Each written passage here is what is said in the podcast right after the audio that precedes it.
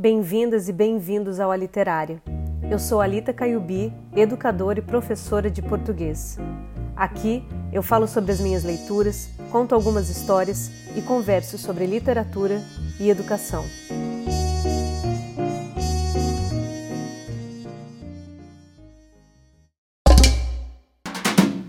E hoje é dia do quadro Sutilezas da Educação, e para isso eu tenho aqui comigo sempre a minha amiga e parceira de trabalho, a Kesley Menezes. Oi, gente. Então bora lá, Kesley? Bora lá. É, acho que a gente pode começar fazendo tipo uma apresentação, né? É. Então, vamos lá.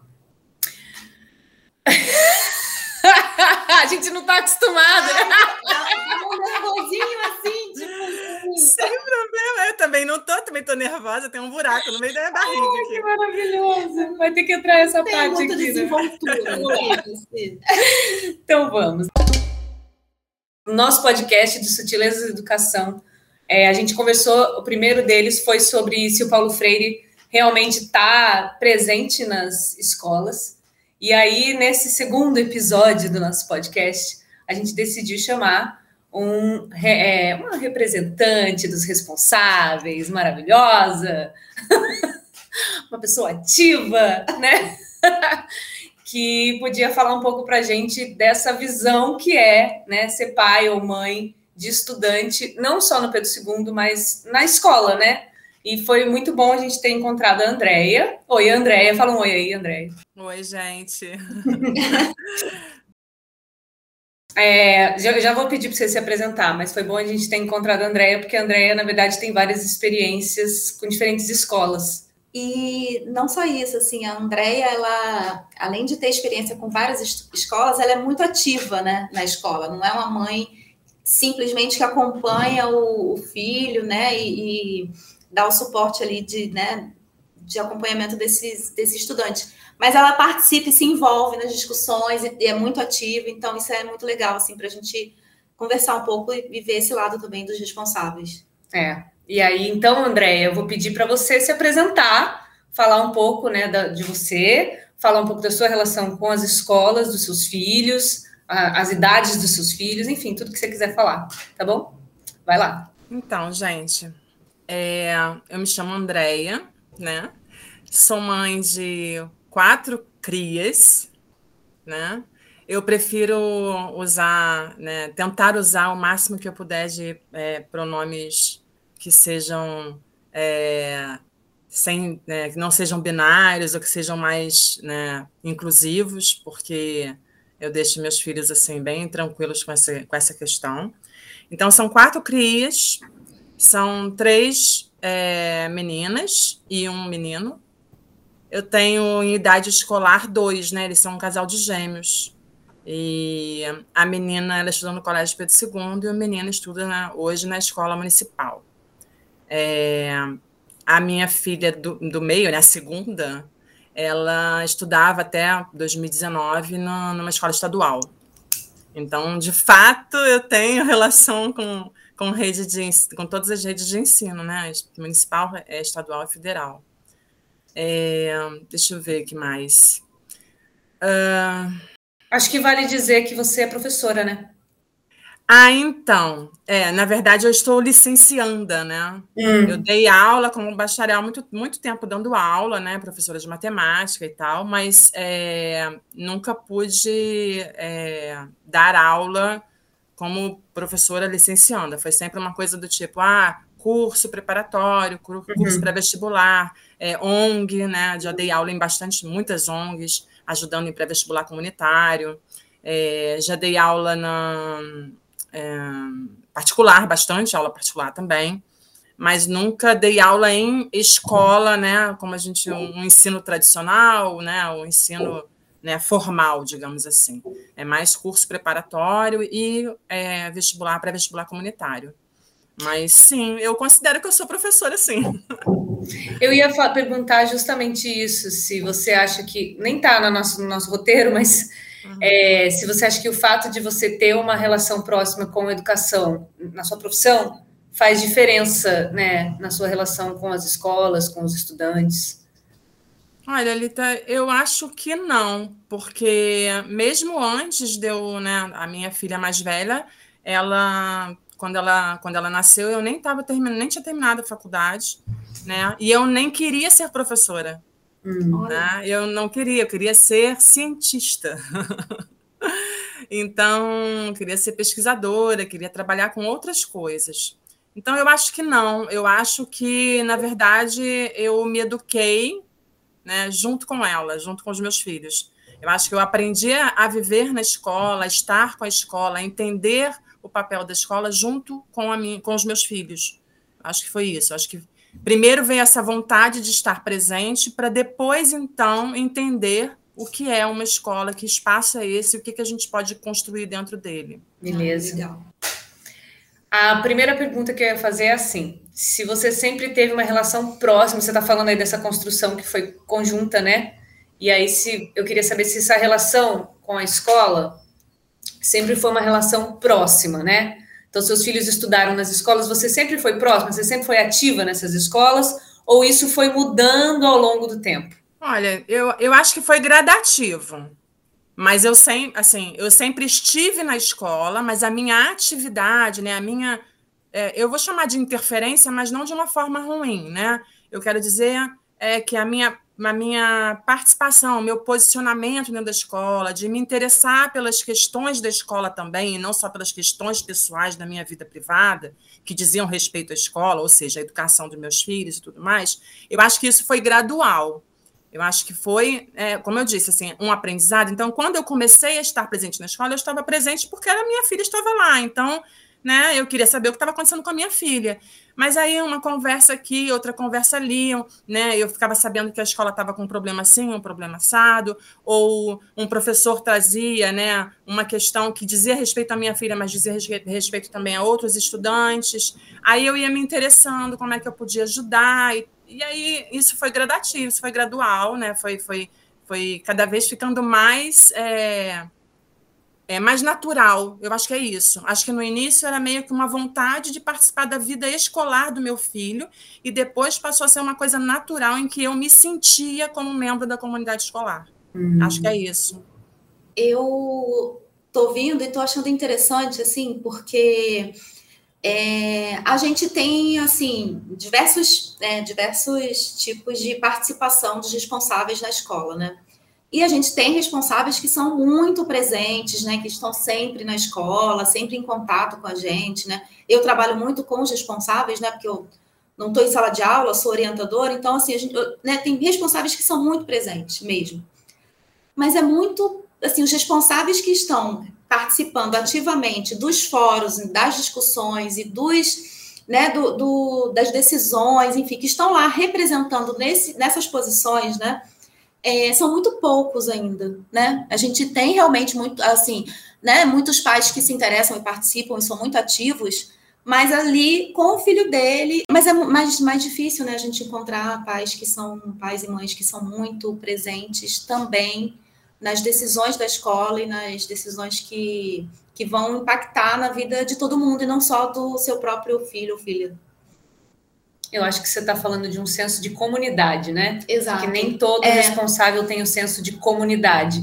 É mais fácil o responsável ter lá o senso mais individual do filho dele, o que tem que, o que, que tem que fazer para o filho dele poder passar de ano, fazer aquela prova, enfim, o que tiver lá para resolver, mas o senso do coletivo, ele realmente eu acho que é um outro. É, é uma outra abordagem, né? Eu acho que ela é mais rara, talvez, eu não sei, posso estar enganada. Pela minha experiência, eu acredito que é mais rara, é, e eu acho que é uma construção também, né? Acho que não sei o que, que assim, não sei, André, o que, que você pensa, assim, porque você falou, né, que você começou a se envolver por conta, né, de, de, de, querer participar do desenvolvimento da sua filha e, né, e aí você foi se envolvendo nas questões da escola nessa abordagem, né, como a Alita falou, do coletivo, né? Não sei se para você faz sentido isso. Olha, faz sentido sim. Eu, eu tenho a mesma percepção que vocês. Mas eu acho também que existe uma vontade, sabe? Eu acho que existe uma vontade de, de participar e de, e de ter essa, essa, esse essa convivência com a escola, né, e se sentir parte, né, se sentir comunidade. Mas eu também acho que a gente vive num sistema que ele, ele te explora demais, ele explora seu tempo o máximo que ele pode. Então eu uhum. vejo que tem muitas famílias que elas têm uma vontade, né, que elas começam o processo de, de estar na escola e de repente elas somem, depois elas aparecem. Então, eu costumo dizer, inclusive, que, que é sazonal. Mas é sazonal, é, eu chamo de sazonal porque é quando é, eu percebo que essa vontade ela é verdadeira, porque o sazonal não é quando o filho está precisando, mas é quando a escola está precisando. Uhum. Então, isso me estimula a continuar presente, porque eu sei que aquelas pessoas, quando a escola precisar, elas vão dar um jeito, vão passar por cima do sistema e vão estar presentes para apoiar a escola, para lutar pela escola, né? E fazendo, inclusive, é, se sentindo parte da comunidade escolar. Eu acho que tem esse grupo que não é pequeno, tá? Infelizmente, eles são atropelados pelo sistema, pelo trabalho, pelas demandas né, da sociedade capitalista de consumo e de exploração da, da força de trabalho. E aí é isso, eles têm que cumprir essas, a, a, a, as questões, as demandas da vida privada né? Que não tem jeito. Mas eles estão ali. Uhum. E existe um outro grupo que realmente não quer, né? Mas eu não acho que exista assim, uma maioria, uma minoria desse ou daquele. Eu acho que a minoria é dos que conseguem, né? uhum. né? De, como eu, consegue assim estar presente mais tempo. Eu agora os outros grupos, eu acho que eles meio que são é, é, é, de proporções iguais, assim. Não acho que seja uma coisa que se sobrepõe à outra. Não sei se eu me fiz entender. Sim. Eu ia, eu vou, vou passar para uma outra pergunta que está aqui no meio, que eu acho que tem a ver com o que você está falando, que tenha, que é sobre, assim, como que você se, você tem uma convivência maior com os responsáveis na escola, né? Porque, óbvio, é, vamos dizer que é, é o grupo com quem você tem contato, mais do que a gente. Você acha que esses responsáveis, nas diferentes escolas em que você atuou, né, enquanto é, é, participando como responsável nas escolas, nessa comunidade escolar, você acha que eles refletem efetivamente sobre educação? Existe uma reflexão sobre o que é educação? Ou é uma coisa dessa ordem prática que você está falando que é de um sistema? Eu acho que as famílias, elas. É... Existe alguma coisa que é intrínseca, tá? Que é, que é tipo meio que é, como se fosse alguma coisa que é da pessoa, né? A gente percebe que existem pessoas que têm um perfil, né? Existem famílias que têm um perfil, mas eu não acho que seja uma coisa extremamente consciente. Eu acho que a consciência vem para algumas pessoas, como veio para mim, de forma uhum. gradativa, conforme elas conseguem participar. Mas eu acho que a, a, a, o germezinho né, disso já estava lá. E eu acho que tem algumas pessoas que são é, totalmente alienadas, e aí, desculpa se esse termo não for, se vocês acharem que não é um termo adequado, mas eu não estou querendo ofender ninguém. Eu estou dizendo que é uma alienação, porque é uma alienação do próprio sistema, como a gente estava falando aqui agora há pouco. O sistema tem essa, essa capacidade né, de, fazer, de causar essa alienação justamente para reduzir né, a participação, porque não é interessante para o sistema. Então, eu acho que tem sim um perfil, neste caso, eu acho que tem um perfil maior de alienação, e aí eu estou falando de todas as redes que eu já tive contato. Né? E, a, e, e, infelizmente, a alienação muitas vezes tem a ver com as classes sociais. Né? E aí é um recorte que é preciso ser feito e é preciso se preocupar com isso. Você acha que tem diferença nessa relação de escola e responsável é, nas diferentes escolas qual, nas quais você atuou? Por exemplo, tem o Pedro II, tem o município, tem o Estado. A relação da escola com essas escolas, Estado, município, federal, é diferente? Você diz a relação das famílias com das famílias com essas escolas? Então, eu acho que é diferente, sim. Eu acho que é. Eu acho que é diferente porque, é, primeiro, que a forma de ingresso na, no Colégio Pedro II é diferente da rede municipal estadual. Então, o público atendido também é diferente. É, segundo, que é, o Colégio Pedro II, né, por ser é, um, um, colégio com, acho que são 14 campi, se eu não me engano, e acho que 14 campi e o CREIR, né? Isso. Então, é, eu acho que isso, isso cria uma, uma, uma situação assim de que as pessoas pensam que são várias escolas em uma. E já na rede estadual e na municipal, isso não acontece, porque é a rede, então realmente são várias escolas. Né? E no Colégio Pedro II, não, é uma escola só. Mas as pessoas têm essa visão de que porque uma é em outro município e a outra é no Rio de Janeiro, então é outra escola. Não, não é outra escola. Não tem o mesmo calendário, tem o mesmo corpo docente, o mesmo corpo de servidores, a, sabe? Ah, mas é outro diretor, mas a reitoria é a mesma. Então essa estrutura ainda é uma estrutura de difícil compreensão, eu percebo isso entre as famílias, né? E acho também, tá? E aí é uma crítica construtiva. Acho que a escola né? E aí eu estou falando da escola Pedro II, não estou falando de uma, um campus ou outro campus, se comunica mal para explicar aos responsáveis como funciona a, a, estrutura do Colégio Pedro II, como é, qual é o fluxo de comunicação, quais são os fluxos, inclusive, dos estatu, do estatuto, do regimento, que são fluxos importantes e que muitas vezes as pessoas deixam de lutar por seus direitos ou perdem, né? né, se sentem é, é, é, indignadas e revoltadas porque não entendem simplesmente como funciona a estrutura da escola. Se entendessem, é, conheceriam os, os, instrumentos né, que eles poderiam é, acessar, os espaços, os fóruns para lutar pela, por uma escola melhor, por uma escola melhor para o seu filho e para toda a comunidade. Já na rede municipal e na estadual, isso não acontece, porque, como é uma escola mesmo, né? Cada um está na sua escola e é a direção que tem acesso direto à, à CREA e à SME. Então funciona de outra forma. A gente resolve as coisas dentro daquela, daquele espaço escolar com a direção e a coordenação, e é aquilo ali que vai ser resolvido, é naquele espaço que vai ser resolvido. Você acha que você se sente mais ouvida no Pedro II ou nessas outras escolas, estadual e municipal? Tem, uma, tem essa, essa diferença, sim? Se sentir mais ouvida? Então, eu acho que tem sim. É, eu acho que no início, quando eu entrei para o Colégio Pedro II, eu senti isso, que na escola municipal e estadual eu era mais ouvida, eu tinha mais acesso.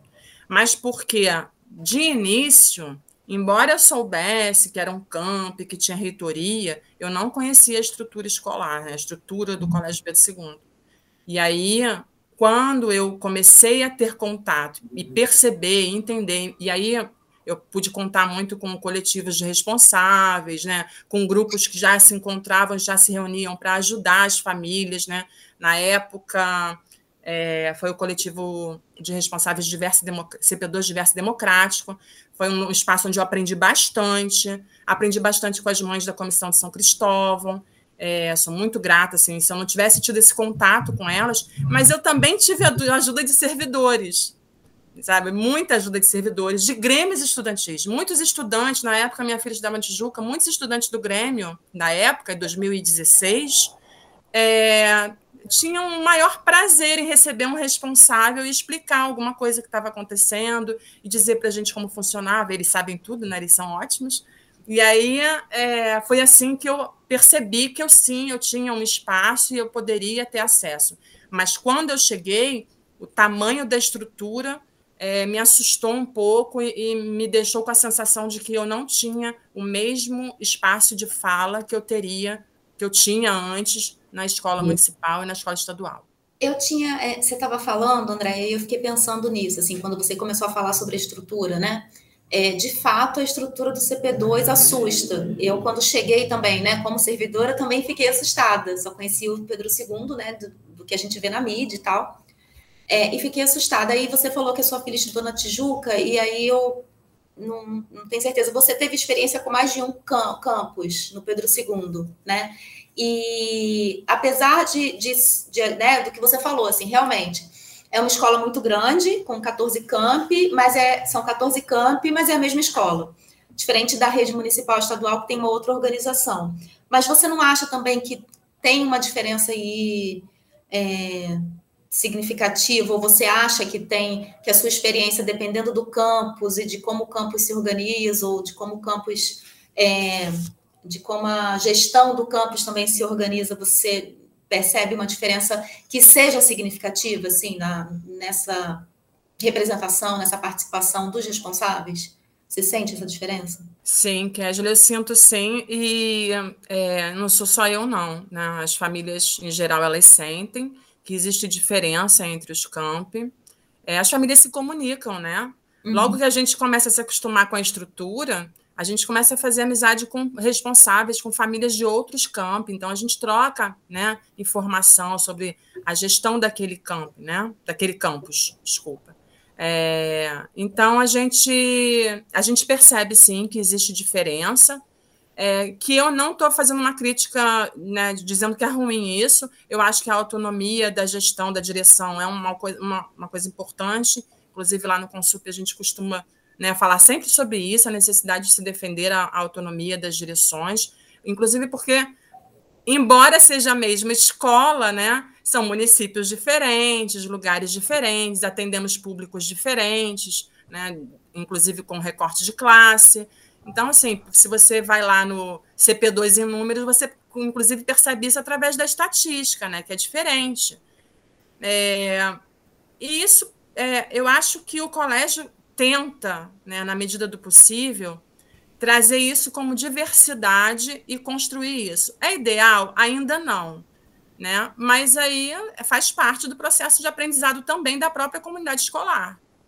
Mas sim, tem campos que é mais fácil da gente, né, trabalhar, né? A gente como família ter entrada, conversar. Eu tive sorte, assim, tanto na Tijuca quanto em Tijuca 1, Tijuca 2 e Centro, né? Porque eu já fui do Tijuca 1 também. Nos três campos eu tive sorte e tive boa relação com o campus e não tive problema para ter para ser atendida quando eu precisava, é, mas eu sei de outras pessoas que tiveram. E aí, é, ah, mas é porque você já. Não, isso era 2016, eu estava chegando na escola, ninguém me sabia quem eu era, ninguém me conhecia, eu ainda não estava ativa na escola. Então, depende. E também tem coisa dos setores. Né? Num, num, num campus, um setor tem uma abertura maior, no outro campus é outro setor. Então, também tem essa questão dos setores. Não sei se eu respondi tudo que você perguntou. Respondeu sim. É, estou pensando aqui que rumo a gente toma, porque acaba que a gente fala sempre mais sobre o Pedro II, porque é o nosso ponto comum aqui, né? Então, não tem muito como fugir disso. Então, eu vou perguntar é, sobre o Pedro II. Vou entrar mais no Pedro II agora.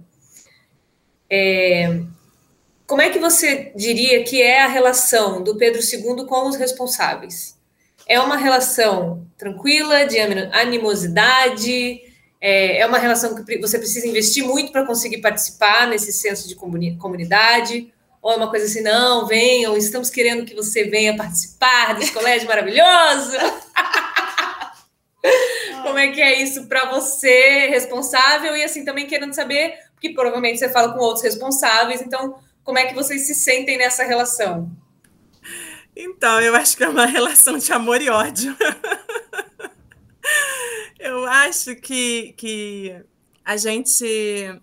Eu, eu, acho que é isso mesmo, sabe? É uma relação de amor e ódio. E, não, e quando eu falo amor e ódio, né, eu estou polarizando de propósito, porque é uma polarização mesmo.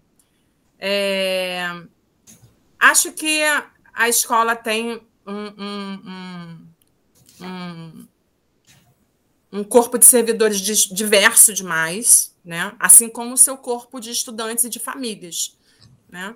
Então, é, é, é óbvio que em alguns espaços, em alguns momentos, a gente, família, vai ser muito mais bem recebido, e em outros espaços a gente não será tão bem recebido. E não é por conta de, do espaço, é também por conta da gente também, da gente família, né? Algumas famílias, né, né é, dependendo da situação, é, legitimamente as pessoas se revoltam, se indignam, né? E nem sempre a forma de expressar isso é uma forma é, é afetuosa. Então, isso fica é, difícil. Eu acho que o Pedro II, de forma geral, e aí não falando de cada um dos campi, porque não faria sentido na, nesse momento fazer essa dicotomia, eu acho que o colégio, de forma geral, ele tenta lidar da maneira mais democrática possível. Uhum. É, mas é claro que num universo de 12.500 estudantes, né, e é importante a gente dizer isso, são 12.500 estudantes, então são no mínimo 12.500 famílias, né, porque se a gente considerar que cada estudante tem uma família, tem estudante que tem mais de uma, porque né, o pai e a mãe já não moram juntos, ou então ele mora com a vovó, mas o pai e a mãe moram em outra cidade. Então, assim, eu estou falando de, do núcleo menor, né? não estou falando da família toda, estou falando do núcleo menor onde a pessoa mora, no mínimo são 12.500 famílias. Então, é claro que em determinados momentos, quando o colégio tomar uma determinada decisão, as pessoas vão. É, nem todos serão, ficarão felizes, né? E aí eu acho que é quando, é, quando o caldeirão ferve, né? E aí a gente percebe toda essa diversidade de pensamento e de opinião. Estou é, com receio de eu ter me perdido na resposta. Não, foi isso que você perguntou, né? Se, se, a relação era tranquila, né? Ou se era uma, se era uma coisa de fácil, de fácil relação. Não, a relação não é fácil, é uma relação difícil. Mas ela, ela acontece naturalmente. É, e aí a minha sequência era assim: vocês, entre responsáveis, existe uma articulação? Porque uma coisa que eu aprendi no Pedro II, nesse ano de pandemia, e aí é uma experiência muito pessoal, é que a gente está num campo político muito intenso, e aquilo é política, é o mais política que eu já vivi na minha vida, assim. Então, eu imagino que entre os responsáveis também exista algum tipo de articulação política é assim mesmo? Existe uma articulação entre os responsáveis para que as coisas possam acontecer? E aí, depois, em seguida, eu vou fazer uma outra pergunta que tem ainda relação com isso que eu acabei de falar, mas eu queria que você falasse um pouco sobre isso, sobre essa articulação dos responsáveis. Sim, Alita, existe sim articulação. É, e, e, e, é uma articulação, é, eu diria, bastante organizada. Assim, surpreendentemente organizada se comparado às outras redes de ensino. Tá? Isso, é, isso é importante né, de ser dito. Você não encontra o mesmo tipo de organização é, nas lutas da rede municipal e da rede, da rede estadual, justamente porque são várias escolas, eu acho que é isso. Né? E como o colégio. É nesse momento que a gente percebe a unidade do Colégio Pedro II, que todos os 14 campi e o CREIR são uma escola só é justamente porque tem essa organização, você consegue ver uma articulação das famílias, assim como você vê dos servidores e dos, dos estudantes, que é normal nos espaços escolares, na, no Colégio Pedro II isso acontece em relação às famílias. E, e é diferente. Inclusive, assim, tenho amigas que têm filhos no Pedro II e têm filhos no CAP UFRJ, no CAP UERJ, né, que são colégios de aplicação, embora não sejam institutos federais, são outros tipos de escola diferente da rede municipal e rede estadual, né, que são colégios de aplicação. E, assim, embora também tenha né, uma, uma, uma luta política e ideológica organizada, não é como acontece no Colégio Pedro II. Por, acho que pela, por essa característica de ser, de ser né, vários, vários espaços escolares dentro de um colégio só né? Vários, várias, vários campi, né? Então, tem sim uma, uma articulação e organização. E aí, é, pensando nessa articulação e organização, queria que você falasse um pouco sobre como que é essa relação do Pedro II com a mídia, porque eu acho que a mídia faz toda a diferença aí. A gente sofre muitas pressões o tempo todo no Pedro II, né, por causa da mídia. Então, se vocês conseguem levar essas situações que são mais polêmicas para a mídia, para a justiça, como é que é isso? Queria que você comentasse um pouco sobre isso. É, é muito fácil conseguir mídia para o Colégio Pedro II. Todas as mídias querem falar do Colégio Pedro II. O Colégio Pedro II é né, o assunto. Se tratando de educação no Rio de Janeiro, todo mundo quer né, se utilizar do Colégio Pedro II. Né? Até quem não é da alçada federal, né? Até prefeito, governador, secretário de saúde do município, deputado estadual, né? É qualquer um que puder pegar um pouquinho da onda, vai, né? E aí é lógico, óbvio, que como esses responsáveis, né, surpreendentemente, são bem organizados, e quando eu falo esses, eu falo de qualquer um né, de qualquer responsável, seja um responsável progressista, seja um responsável mais conservador, quando essas famílias se organizam, elas conseguem sim a atenção da mídia, tanto para um, um lado quanto para o outro. Não é difícil conseguir a atenção da mídia. É, o que é difícil conseguir é quando existem interesses do próprio sistema. Aí você consegue acesso da mídia, mas um lado vai ter mais, né, vai ter mais atenção da mídia do que o outro lado. Então, se a, a mídia está buscando um tema mais para conservadorismo, né, ou mais para uma questão né, de, de de uma, sei lá, uma questão do sistema econômico, da sociedade, né? uma coisa do trabalho, da força de trabalho, ou até mesmo de uma reforma administrativa, estou dando vários exemplos. É muito mais fácil um grupo de responsáveis conseguir a atenção da mídia do que o outro. E também o contrário, é verdade também. Quando existe né, uma, uma, um perigo de uma privatização né, do meio da educação pública, quando existe corte de verbas, né?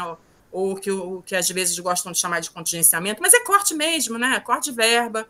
Quando existem esses tipos de assunto é, é, que têm um caráter, é, eu não diria mais progressista, eu diria um caráter que é, atinge mais, um maior número de famílias, aí eu acho que aí a, a, mídia consegue, né? A gente consegue o lado mais progressista, mais é, é, é ativo politicamente, consegue acesso também. E aí eu estou falando também, quer dizer, né, você tem a organização de, de vários grupos, né? E aí os grupos conseguem. Mas existe uma prevalência de um grupo quando se trata do que o sistema quer, né? de controlar aquilo que sai na, na nas mídias é, nas mídias de comunicação. E é, tem uma coisa que é, que é realmente, assim, eu fiquei refletindo, você estava falando, eu estava pensando, né?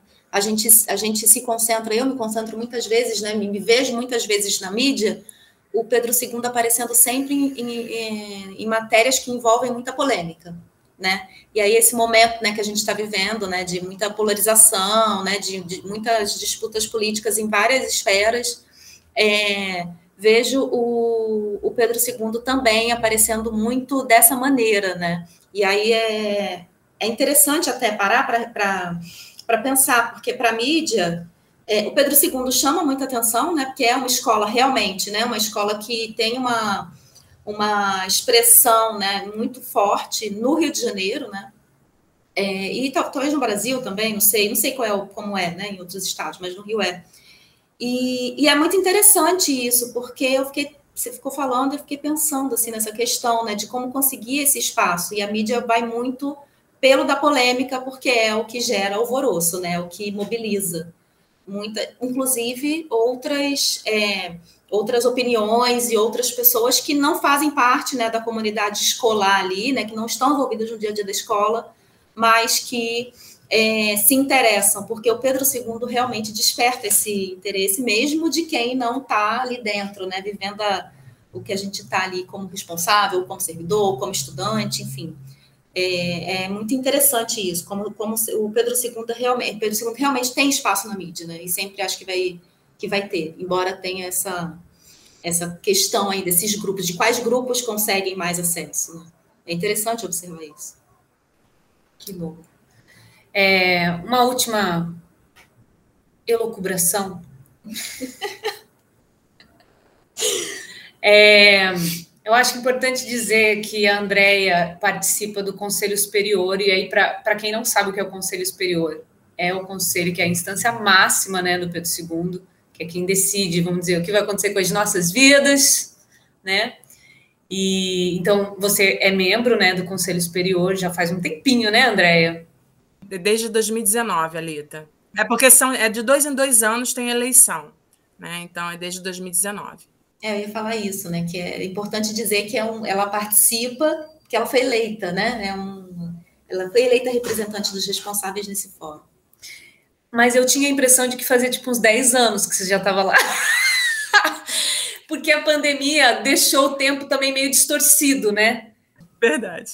Não é? Tipo, porque foi tanta vivência e tanta coisa e tanta é, discussão, né? Que é. acho que deu uma acelerada, não sei, eu fiquei um pouco isso alterado. É. Dá a impressão de que a gente, a gente, viveu tanta coisa em tão pouco tempo que dá a impressão de que não caberia tanta coisa em, sei lá, menos de dois anos, né? Sim. Verdade, é isso mesmo. Também tenho essa sensação.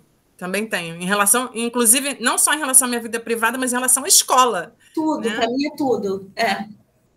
Mas aí o que eu ia perguntar é assim, porque uma coisa que eu, e aí de novo vou falar de mim e ver se isso reverbera aí igual. É, uma coisa que eu percebi nesse ano de pandemia, que eu comecei a entender mais sobre essa grande estrutura do Pedro II, para mim foi um ano de aprendizado mesmo, é, foi que, de alguma forma, participando desses fóruns, que por vezes são muito desgastantes, muito cansativos, é chato mesmo, assim, é muito difícil, é, é, exige uma demanda assim, emocional, mental, física até, mas que de alguma forma eu participando de tudo isso, eu me sentia participando ativamente de uma comunidade escolar, com todas as suas deficiências, com todos os problemas que tem essa estrutura, mas que eu conseguia levar, vamos dizer assim, levar demandas e ver essas demandas que eu tinha trazido lá de uma reflexão, né, mais é, uma reflexão menor de, uma, de, um caso específico, mas eu transformava isso em texto ia passando adiante para as outras instâncias, até que chegava no Consup e era aprovado em Consup, e de repente eu estava vendo que, de alguma forma, eu participo da construção de um regimento da escola.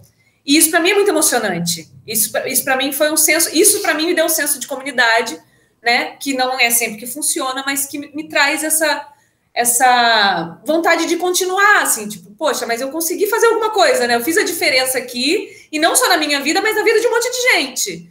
Então, eu queria saber se você sente que você é, tem esse senso de comunidade, se você se sente representada pelas pessoas que estão lá é, participando no Consup com você, se você acha que você participa ativamente nessas decisões, se isso reverbera também para você desse jeito. Complexa a minha pergunta? Ou não? Mando para você. Vai lá. Sabe por que, que não é complexa? Porque você deu sorte. Ontem eu estava refletindo sobre isso. Olha, que incrível! É, a gente teve uma reunião de Consup ontem que foi bem desagradável em alguns momentos. E aí, né, é, a minha representação foi colocada em xeque, né? E as pessoas, né, falando assim, ah, porque representa, talvez essa, essa representante, ela represente é, questões individuais dela, né? E aí eu pensei assim, é, é isso mesmo que eu estou fazendo? Eu estou representando questões individuais? Quando eu é, defendo questões que dizem respeito a toda a comunidade escolar, né, aos responsáveis, aos estudantes e aos servidores, e quando eu defendo posições em que os três segmentos, né, todos os segmentos, vou falar todos, porque pode ser que eu esqueça de algum, todos os segmentos é, têm né, ali é, o, o, seu é, resguardado os seus direitos, eu estou fazendo errado, eu estou deixando de representar os segmentos responsáveis, porque isso também favorece a servidor? É isso? Não, não é. Então, sim, eu não tenho uma representação. Sim, eu tenho uma representação, né?